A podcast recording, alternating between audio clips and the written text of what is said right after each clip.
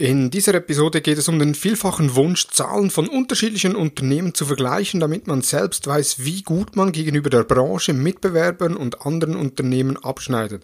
Angefangen mit der Anzahl Fans hin zur Interaktion, Website-Besuchern und vielen weiteren Kennzahlen, den sogenannten Benchmarks.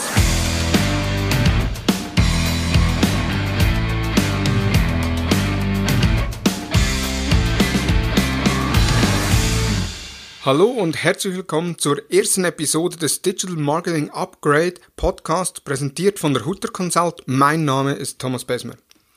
Benchmarks. Das Thema der heutigen Podcast-Folge. Immer wieder werden wir von unterschiedlichen Stellen, ob jetzt Agenturen, von Kunden, von potenziellen Kunden, von Kursteilnehmern etc. gefragt, ja, gibt es Benchmarks zu unterschiedlichen Zahlen? Also Benchmarks beispielsweise zu Interaktionszahlen, zur Fanwachstumszahlen, Benchmarks zur Video-View-Dauer, Benchmarks zu Absprungsrate, Verweildauer auf Blogseiten etc. Also immer wieder die Frage, gibt es Kennzahlen, um die eigenen Leistungen mit anderen Unternehmen zu vergleichen?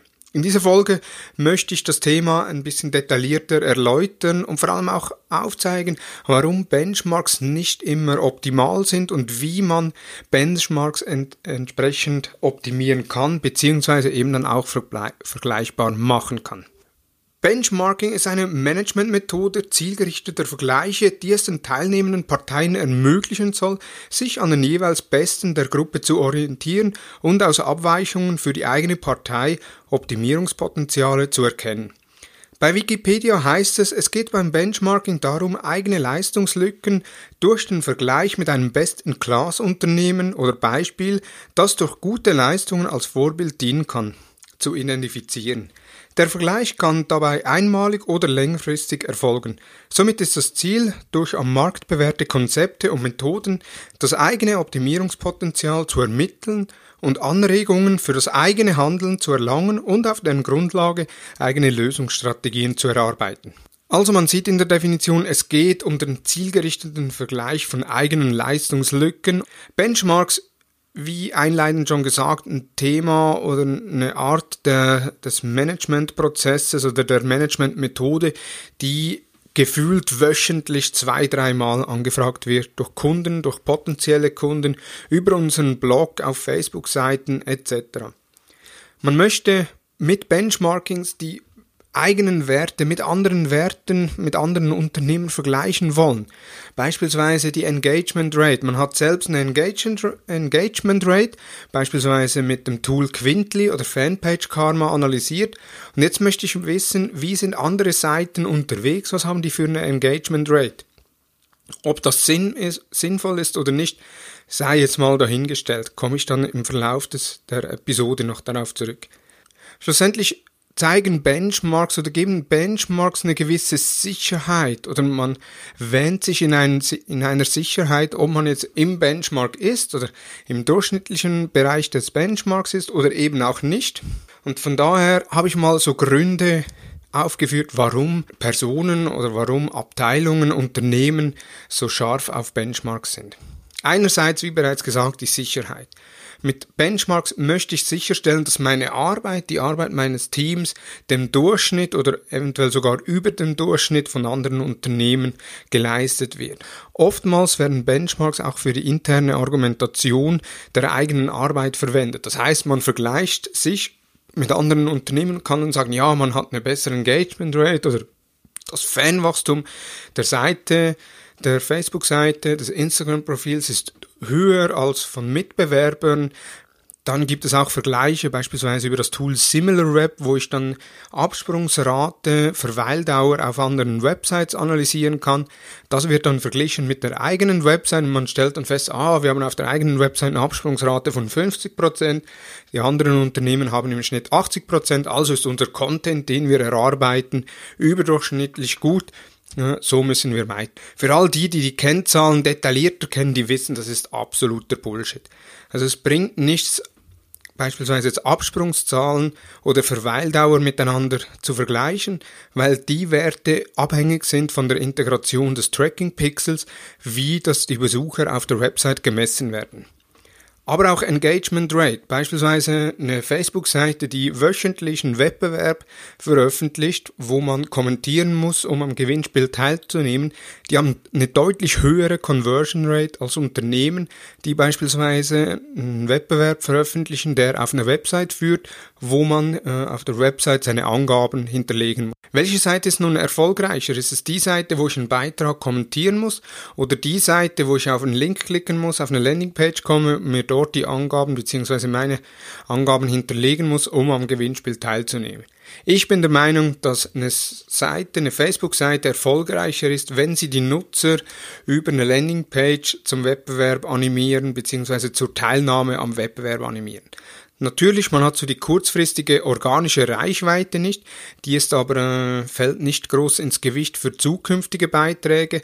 Der Vorteil ist aber, man hat schlussendlich die Angaben der Nutzer, beispielsweise eine E-Mail-Adresse, man hat ein Geschlecht, man hat vielleicht noch ein Geburtsdatum, eine PLZ, was auch immer. Und man kann nebenbei schlussendlich auch noch Newsletter äh, einholen, um die Nutzer auch zukünftig über neue Produkte informieren zu zu können, ohne dass man jedes Mal einen Facebook-Post oder einen Instagram-Post bewerben muss. Ein weiterer Grund schlussendlich sehe ich auch in der Vergleichsmöglichkeit.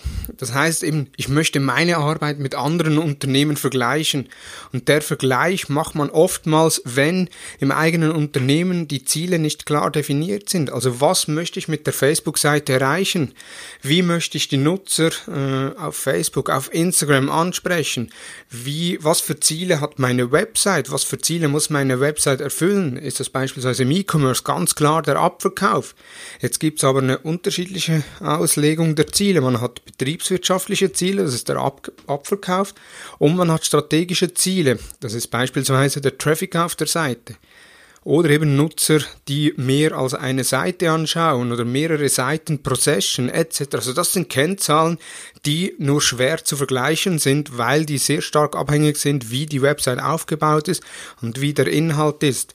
Beispielsweise ein Blogbeitrag hat so aus Erfahrungen fast immer eine Absprungsrate von, von um die 80 Prozent, weil die Nutzer kommen über einen Facebook-Post, über eine Instagram-Ad, kommen die auf den Blogbeitrag, lesen sich den durch, verlassen den Blog wieder, surfen weiter oder scrollen auf Facebook weiter.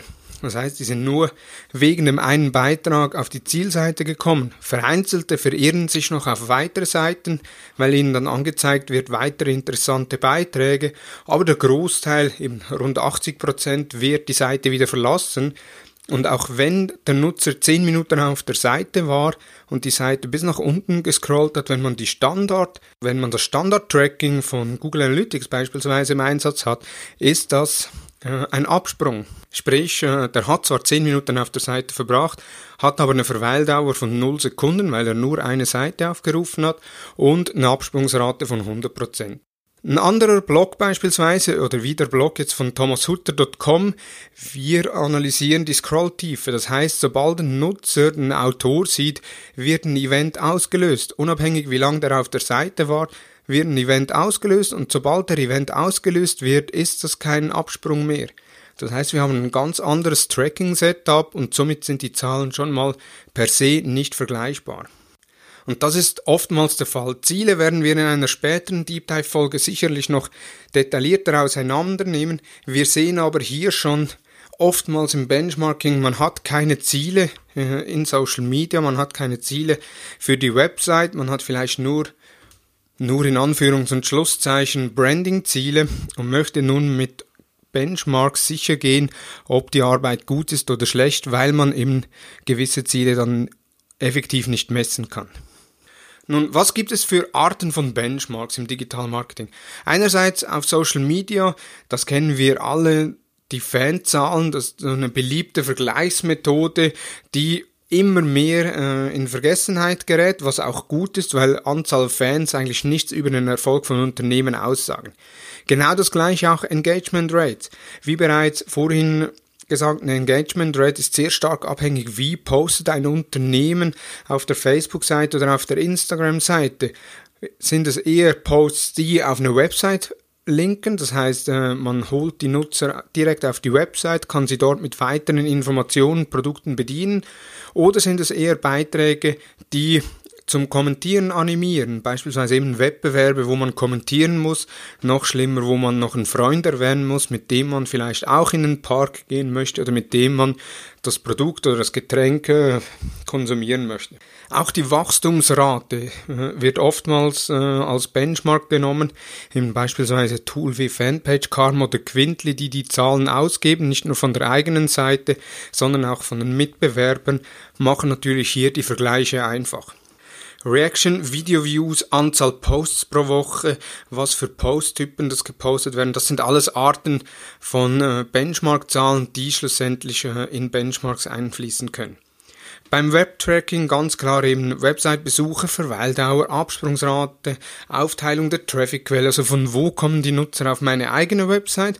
Und dank SimilarWeb kann ich auch prüfen, von wo kommen die Nutzer auf die Website meiner Mitbewerber, ohne dass ich dort äh, Zugriff auf Google Analytics haben muss. SimilarWeb ist so ein Panel-Tool, das heißt, die Daten eine Art wie Marktforschung, die werden dann hochgerechnet, sind nicht 100% verlässlich, aber geben einen guten Richtwert und zeigen schön auf, äh, wie einzelne Unternehmen arbeiten bzw. wo stark sie sind.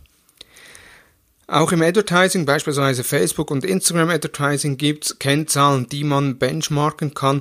So gibt es Unternehmen, die regelmäßig äh, Benchmarks veröffentlichen von Klickzahlen in einzelnen Ländern oder CPM-Zahlen in einzelnen Ländern. Und auch das, muss ich ehrlicherweise sagen, absoluter Schwachsinn. Weil für alle die, die sich mit Facebook und Instagram Advertising besser auskennen, die wissen, dass der CPM sehr stark von der Zielsetzung der Kampagne beeinflusst wird. Also beispielsweise, wenn ich eine Reichweitenkampagne habe, wo ich Reichweite generieren möchte oder auch Markenbekanntheit, wird der CPM deutlich tiefer sein, als wenn ich beispielsweise eine Traffic-Kampagne habe oder noch äh, härter eine Conversion-Kampagne. Also von daher auch die CPM-Werte nur schwer zu vergleichen bis gar nicht zu vergleichen. Oder beispielsweise der CPC, also Kosten pro Klick. Wenn ich eine Kampagne auf Traffic optimiere, habe ich den günstigsten CPC. Wenn ich eine Kampagne auf Videoaufrufe optimiere, habe ich natürlich einen deutlich teuren CPC, weil das Hauptziel nicht ist, dass Leute klicken, sondern das Hauptziel ist, dass Leute das Video schauen und vielleicht habe ich mal Glück und es klickt jemand auf meinen Link. Das sind so die Arten der Zahlen im digitalen Marketing. Natürlich, es gibt auch für E-Mail-Marketing Vergleichswerte oder Kennzahlen, es gibt für Affiliate-Marketing Kennzahlen, die man unter Umständen miteinander vergleichen könnte. Jetzt ist die Frage, was sagen diese Kennzahlen schlussendlich aus? Also was sagt beispielsweise das Fanwachstum auf einer Facebook-Seite oder auf einem Instagram-Account aus, wenn ich weiß, okay, mein Fanwachstum ist äh, bei rund 5%, das meiner Mitbewerber ist bei 20%. Was kann ich jetzt nun daraus schließen? Muss ich ändern, damit ich auch auf 20% komme? Also da sehr schwierig. Genau das gleiche auch CPM, also Kosten pro 1000 Einblendungen. Wenn ich jetzt sehe oder wenn ich Kennzahlen äh, analysiere, wo ich dann so von Toolanbieter, es gibt so einen Toolanbieter aus Amerika, der macht regelmäßig so Benchmarks, wie verändert sich der CPM oder was ist der Durchschnitts-CPM pro Branche in einzelnen Ländern. Der zeigt dann auf, dass beispielsweise die Finanzbranche einen durchschnittlichen CPM von 3,50 Euro hat. Was heißt jetzt das, wenn meine Kampagne einen durchschnittlichen CPM von 5 Euro hat? Auf welcher Zielsetzung wurde der CPM erfasst im Benchmarking drin, beziehungsweise in der Studie? Und macht es nun Sinn, diese Zahlen miteinander zu vergleichen? Das heißt, ich finde die Zahlen nicht per se uninteressant, überhaupt nicht, sondern ich finde die Zahlen schlussendlich äh, geben eine gewisse Richtung an, zeigen auf, wo es hingehen kann, beziehungsweise was andere machen, sind aber eher als Durchschnittswerte zu betrachten und überhaupt nicht als Benchmark, beziehungsweise noch schlimmer als Managementmethode auf Basis von besseren Zahlen gegenüber des, des Benchmarks oder schlechteren Zahlen gegenüber des Benchmarks Handlungen ableitet. Das heißt, die Daten eher ja, nice to know, dass man weiß, okay, wo wird sich das ungefähr befinden. Schlussendlich das Benchmarking aber fast unmöglich macht, weil eben im Facebook Advertising als Beispiel, da habe ich unterschiedliche Zielsetzungen und das, die Kosten sind dann sehr stark abhängig, welche Zielsetzung ich ausgewählt habe. Also sprich, vergleicht nicht Äpfel mit Birnen. Auch im Webtracking. Ich sehe immer wieder, ich bekomme immer wieder die Anfrage, ja, was ist eine gute Absprungsrate? Vergiss die Absprungsrate mit anderen Unternehmen zu vergleichen. Definiert zuerst mal selbst, was für euch die Absprungsrate ist und dann könnt ihr dann hingehen und sagen, okay, ich möchte jetzt einen Benchmark machen, beispielsweise auf meinen einzelnen Unterseiten. Welche Seiten oder welche Content-Kategorien haben welchen, äh, welche Absprungsrate? Gibt es Seiten, die eine höhere oder eine tiefere Absprungsrate haben, um so dann Maßnahmen zu treffen, aber vergleicht die Absprungsrate nicht mit anderen Unternehmen. Ein weiterer Faktor, der schlussendlich die Benchmarks maßgeblich beeinflussen kann, sind die Strategien der Unternehmen, die Social Media Strategie, die Social Ads Strategie, die Content Marketing Strategie, die einen sehr starken Einfluss schlussendlich auch auf die Kennzahlen haben. Eben wie vorhin erwähnt, beispielsweise Wettbewerbe auf Facebook Facebook. Es gibt Unternehmen, die machen so die sinnlosen Wettbewerbe, ja, kommentiert hier und nimmt am Wettbewerb teil. Das heißt, äh, man hat dann kurzfristig vielleicht eine hohe Reichweite, ist dann aber überhaupt nicht nachhaltig. Jetzt gibt es andere Unternehmen, die schon in der Denkweise weiter sind, die dann sagen, okay, gut, ich mache einen Wettbewerb, bringe die Leute auf meine Website, dadurch kann ich sie mit dem Pixel identifizieren, ich sammle Daten, das heißt, die müssen eine E-Mail angeben, Vorname, Nachname, vielleicht noch ein Geschlecht und einen Jahrgang und können so schlussendlich am Wettbewerb teilnehmen. Der Nutzer oder das Unternehmen, das die Daten sammelt, hat ganz klar einen Vorteil gegenüber vom Unternehmen, das Kommentare sammelt. Weil die Kommentare, wenn jemand kommentiert hat, am nächsten Tag die Daten Natürlich, sie sind nicht weg, aber ich kann darauf kein Retargeting machen. Das Unternehmen, das die Nutzer auf die eigene Website bringt, kann die schlussendlich im Retargeting aufnehmen, kann die in einem Funnel-Konzept weiterbringen, um so beispielsweise mit Produkten anzusprechen. Oder wenn ein Nutzer am Wettbewerb den, den Newsletter nicht abonniert hat, kann man dem im Retargeting nochmal angehen und sagen, hey, wir haben hier übrigens einen Newsletter, jetzt abonnieren und du bekommst, äh, wie beispielsweise bei uns, bei der Hutter Consult, du bekommst jeden Sonntag die neuesten Neuigkeiten rund um Facebook direkt in dein E-Mail-Postfach. Also da auch die Benchmark-Zahlen oder allgemein die Kennzahlen sehr stark abhängig von der Strategie bzw. wie man in den einzelnen Medien unterwegs ist. Genau das gleiche im Content Marketing, beispielsweise wenn ich einen Blogbeitrag habe. Wenn der Blogbeitrag über zwei, drei Seiten läuft, dass man sagt, okay, Teil 1, Teil 2, Teil 3, dann wird man klar eine tiefere Absprungsrate haben als ein Unternehmen, das sagt, okay, ich mache den ganzen Blogbeitrag auf einer Seite und riskiere halt eine höhere Absprungsrate. Was macht jetzt mehr Sinn? Ist es der Teil, wo man einen Blogbeitrag über zwei, drei Seiten macht oder der Teil, wo man einen Blogbeitrag auf einer Seite macht? Das muss jedes Unternehmen für sich selbst herausfinden und schlussendlich definieren. Die Kennzahlen sind natürlich auch unterschiedlich, je nach Strategie, je nach Ausprägung der Strategie, nach Inhalt der Strategie und schlussendlich auch, welche Branche äh, ist betroffen. Die Finanzbranche wird bei gewissen Werten höhere Werte haben, weil die einfach weniger sexy ist als beispielsweise die Telekommunikationsbranche. Ist auch abhängig von den Produkten. Ein Smartphone zu bewerben wird deutlich einfacher sein als beispielsweise eine Lebensversicherung zu bewerben. Genau das gleiche auch die Markenbekanntheit, die einen Einfluss hat auf die Kennzahlen.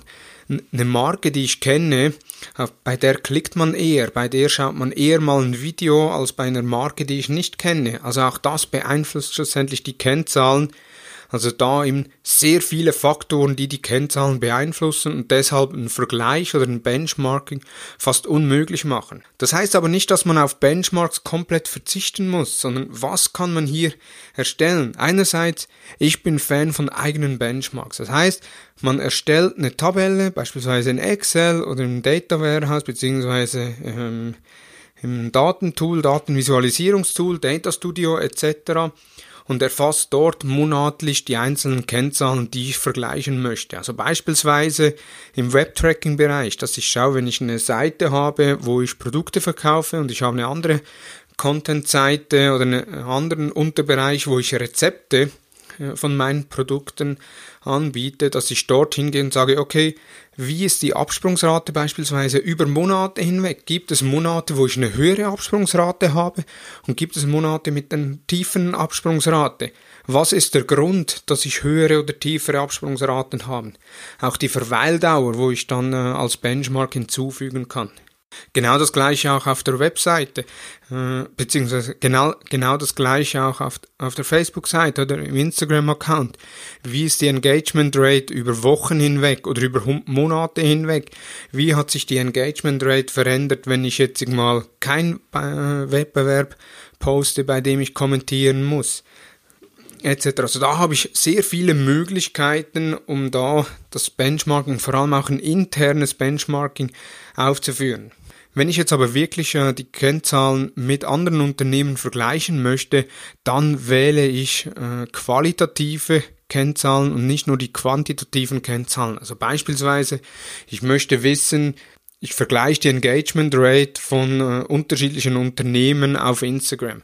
Jetzt gehe ich hin und analysiere nicht nur die Engagement Rate, die ich beispielsweise von Quintly oder von Fanpage Karma oder von anderen Tools bekomme, sondern ich gehe auch hin und analysiere die Beiträge. Ich mache eine Kategorie äh, oder ich erarbeite Kategorien, in welchen Kategorien die Beiträge sein können. Beispielsweise Kategorie Wettbewerb, Kategorie Produktwerbung, Kategorie interne News, Kategorie äh, aktuelle News, Kategorie Produktneuigkeiten, Kategorie äh, Verkaufspost etc. und gehe dorthin und sage, okay, wie viele von diesen Posts werden pro Monat veröffentlicht auf den einzelnen Unternehmensseiten meiner Mitbewerber? Um so schon mal ein Gefühl zu erhalten, was für eine Strategie fährt das jeweilige Unternehmen. Wenn ich sehe, ein Unternehmen postet auf Instagram nur Bilder von Mitarbeitern und dann ab und zu ein Hinweis, hey, wir suchen neue Teamkollegen, dann ist ganz klar, äh, dass das eine andere Strategie fährt als beispielsweise Unternehmen B, das äh, jeweils die Produkte schön in Szene stellt und dann aufzeigt, hey, kommt vorbei in unseren Showroom oder macht eine 360-Grad-Führung äh, mit unserem Video auf der Website, wie auch immer. Das sind unterschiedliche Ausgangslagen, die unterschiedliche Kennzahlen zur Folge haben. Und die, ihr wisst jetzt zwischenzeitlich selbst, nicht verglichen werden dürfen. Also da eben Benchmarking auf qualitativen Werten machen, eben beispielsweise Social Posts kategorisieren und dann schauen, wie viele von den einzelnen Posts wird pro Monat publiziert, welche Posttypen werden vermehrt Videos publiziert, wird vermehrt äh, Bilder oder nur Text, wird mit Link oder ohne Link äh, publiziert etc. Das andere ist auch bei den Social Ads beispielsweise, dass ich klare Zielsetzungen definiere und mir intern Benchmarks mache, die dann abhängig sind von der Zielsetzung und vielleicht auch von der, äh, von der Fallstufe. Wenn einem wenn einer in der Tofu, also Top of Funnel ist, habe ich sehr wahrscheinlich andere Kennzahlen als jemand, der Bottom of Funnel ist. Oder wenn ich es nach dem Think Do Care Framework mache von Avinash Kaushik, in der C-Phase werde ich andere Kennzahlen haben als schlussendlich in der Do-Phase. Also, also auch das unbedingt im Benchmarking berücksichtigen. Weiter macht es natürlich auch Sinn, schlussendlich, wenn ich jetzt im Bereich Social Media Benchmarks machen möchte, mal zu benchmarken äh, auf Instagram, wie viele, Tech, wie viele Wörter werden jeweils im Text eingesetzt, wie viele Hashtags werden eingesetzt, was für Hashtags werden eingesetzt, werden branchenspezifische Hashtags eingesetzt oder eher Hashtags, die vermeintlich eine hohe Reichweite generieren sollen, beziehungsweise hohe Impression-Zahlen generieren sollen. Und so kann ich dann hingehen und kann sagen, okay, Unternehmen, die äh, oder Mitbewerber, die beispielsweise im Schnitt 300 Zeichen einsetzen, haben durchschnittlich die Interaktionsrate. Wir setzen im Schnitt 150 Zeichen ein, also haben wir die Interaktionsraten. Heißt nicht, dass man jetzt daraus eine Korrelation bilden darf oder eine Korrelation ableiten soll, aber es gibt schon mal mehr Input über die Engagement Rate beispielsweise, als wenn ich nur die Engagement Rate nehme. Genau das gleiche, als ich früher Social Media Manager bei einer Krankenversicherung war, habe ich jeweils geschaut, wie schnell reagieren Mitbewerber auf Fragen von Fans auf Facebook.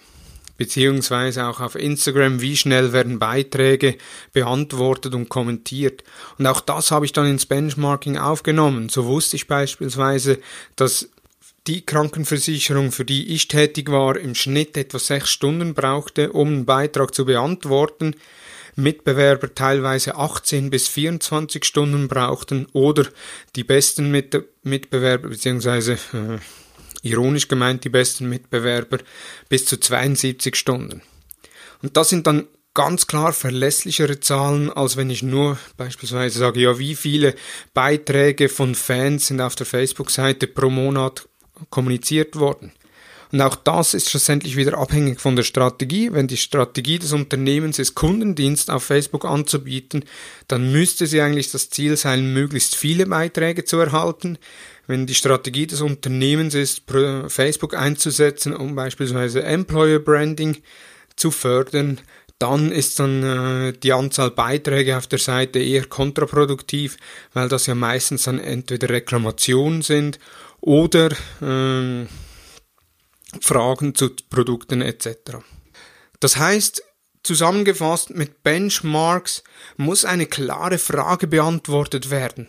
Das heißt nicht einfach nur äh, frisch fröhlich Zahlen von Unternehmen, von Mitbewerbern mit, mit dem eigenen Unternehmen vergleichen, sondern vorgängig, wie in der Datenanalyse auch, sich eine Frage zu stellen. Beispielsweise eben eine Frage kann dann sein, nicht wie ist das Wachstum meiner Mitbewerber pro Monat, sondern die Frage kann dann sein, was für Beiträge, von welchem Typ, Video, Bild, Text, äh, Link etc posten meine äh, Mitbewerber gegenüber von mir und in welcher Kategorie sind die Beiträge? Sind das unterhaltende Beiträge? Sind das Beiträge äh, mit News-Charakter, mit Sales-Charakter etc.? Also da gibt's äh, für all die, äh, die äh, Ideen sammeln möchten, wie man das kategorisieren kann. Es gibt von Mirko Lange den sogenannten Content Radar. Äh, googelt mal nach äh, Content Radar Mirko Lange, da bekommt ihr eine sensationelle Grafik, wo ihr dann seht, eher äh, tiefgründige Inhalte und eher vordergründige Inhalte, also eher mit News-Charakter oder eher mit Langzeitcharakter. Und so könnt ihr daraus dann entsprechende Kategorien erstellen. Also da zum Schluss noch mein Tipp äh, an euch, Vergesst die Benchmark-Zahlen, die ihr von einzelnen Tools auslesen könnt, sondern geht hin, stellt eine klare Frage und analysiert dann eure Mitbewerber gegenüber den eigenen Zahlen. Und noch besser, wenn ihr unsicher seid, ob jetzt eure Arbeit gut ist oder schlecht, dann macht intern Benchmark, setzt euch klare Ziele, definiert euch Ziele, nehmt auch einen externen Berater dazu, der, der euch bei der Zieldefinition helfen kann, um so eine Argumentation für die eigene Arbeit zu erhalten, ob jetzt das im Bereich Social Media ist, Social Ads oder schlussendlich auch auf der Webseite, Content Marketing etc. Also da zum Schluss zusammengefasst mein Tipp für das Benchmarking. Schaut, dass ihr wirklich Äpfel mit Äpfel vergleicht und nicht Äpfel mit Birnen vergleicht. Beispielsweise die Engagement Rate aus unterschiedlichen Tools zusammentragen, um so die Kennzahlen mit den Mitbewerbern zu vergleichen, ist mehr oder weniger sinnlos. Geht da lieber hin, stellt eine klare Frage kategorisiert beispielsweise in Social Media die Beiträge und schaut, welche Beitragstypen welche Interaktion bekommen. Es ist selbstverständlich, dass Wettbewerbe, auf denen man kommentieren muss, klar eine höhere, höhere Engagement Rate haben als beispielsweise Videos. Von daher vergleich nicht Äpfel mit Birnen. Beachtet auch, dass die Strategie der jeweiligen Unternehmen einen Einfluss auf die einzelnen Kennzahlen haben kann. Beispielsweise ein Unternehmen, das sagt, okay, wir möchten den Kundendienst in Social Media auslagern, hat automatisch mehr Beiträge von Fans auf der eigenen Seite oder im Instagram-Account oder wo auch immer, als beispielsweise ein Unternehmen, das seine Social Accounts lediglich für die Bewerbung von Produkten vergleicht. Hat euch diese Episode gefallen, bewertet uns auf iTunes und folgt uns natürlich im Podcast-Player deines Vertrauens. Feedback zur Episode gerne via Facebook, Instagram, LinkedIn oder per E-Mail an dmu.hutter-consult.com. Hast du unseren Newsletter bereits abonniert? Wenn nein, dann geh auf hutter-consult.com und abonniere unseren Newsletter. Du wirst jeden Sonntag die neuesten Entwicklungen rund um Facebook und Instagram direkt in deinem Postfach vorfinden. Vielen Dank, dass du bei der ersten Episode dabei warst. Ich hoffe natürlich sehr, dass du auch nächsten Freitag wieder unseren Podcast hörst, wenn es heißt Digital Marketing Upgrade. Schönen Tag noch, bis nächsten Freitag.